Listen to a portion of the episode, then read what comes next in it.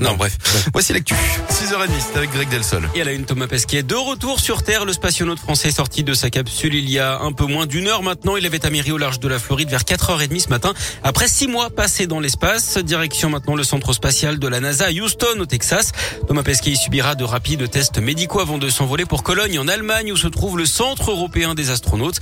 Pendant trois semaines, il va être soumis à une batterie de tests scientifiques pour observer l'effet d'un long séjour en orbite sur le corps humain, afin, avant enfin de prendre un peu de vacances.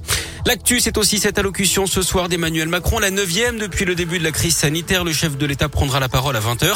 Il devrait évoquer la troisième dose de vaccin avec peut-être un élargissement de la population éligible ou son obligation pour valider le pass sanitaire. Les derniers arbitrages devraient se décider ce matin en Conseil de défense sanitaire. Dans l'actu local, le barrage, des polémiques, alors que la décision de construire ou non un barrage sur l'Iseron doit tomber le 10 décembre à Francheville, commune dans laquelle ce barrage serait érigé. Les élus se chamaillent. D'un côté, il y a la majorité municipale qui a financé une campagne de com contre le barrage à hauteur de 25 000 euros. Une méthode qui ne passe pas du tout pour les élus de l'opposition qui accusent le maire de récupérer le combat pour lui-même. Pendant ce temps-là, les habitants des communes de Sainte-Foy-les-Lyons et d'Oulin continuent d'espérer, car euh, eux sont pour hein, la construction du barrage qui éviterait les crues de l'Iseron.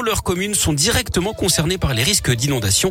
Jean-Luc Vidalot préside une association de riverains du quartier du Merlot à Oulin et il ne cache pas son inquiétude. Il y a des personnes, chaque fois qu'il pleut, qui sont traumatisées. Quoi, hein. Vous voyez ce qui s'est passé récemment en Italie, en octobre 2020, dans la vallée de la Vésubie et la Roya. On n'est pas à l'abri. Hein. Ce barrage, voilà, il protégerait les gens d'Oulin jusqu'à la crue centenale. Donc c'était quand même quelque chose pour nous de réconfortant. Il y a quand même des études de fait, des sommes engagées. Il y a eu un gros travail. Quoi, hein. Après, chacun voit midi à sa porte. Hein. Je veux dire, des vies humaines, ça vaut des fois de modifier un petit peu le paysage. Beaucoup de gens sont inquiets au quartier du Merlot et ailleurs. Hein. Il y a d'autres quartiers sur Oulin, Sainte-Foy, euh, Francheville, il y a des gens aussi qui sont inquiets parce que quand vous avez le pied dans l'eau, c'est pas marrant. Quoi. Ce projet de construction du barrage est vieux de 20 ans, mais il ne s'est jamais concrétisé. Une réunion publique a lieu ce soir à Francheville. Toutes les infos sur radioscoop.com. À Lyon, le transport par câble, c'est non à 79%. Résultat de la consultation lancée par la mairie du deuxième arrondissement. 10 000 questionnaires ont été distribués aux habitants des secteurs de Confluence, Carnot, Perrache et Ennais. Il y a eu 1647 réponses. Bientôt début 100% électrique sur batterie dans la métropole de Lyon. Ils seront mis en circulation le 22 novembre sur la ligne C16 entre Villeurbanne et Vénissieux. L'avantage, pas de rejet de CO2 et beaucoup moins de bruit quand ils roulent, donc un peu plus de confort pour les voyageurs.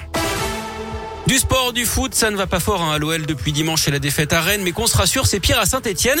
Sportivement déjà, puisque les Verts sont avant-derniers. En coulisses également, le club a porté plainte contre Norodom Ravichak, l'un des noms évoqués il y a quelques semaines pour reprendre le club. Le prince cambodgien aurait fourni un faux document de garantie financière de 100 millions d'euros.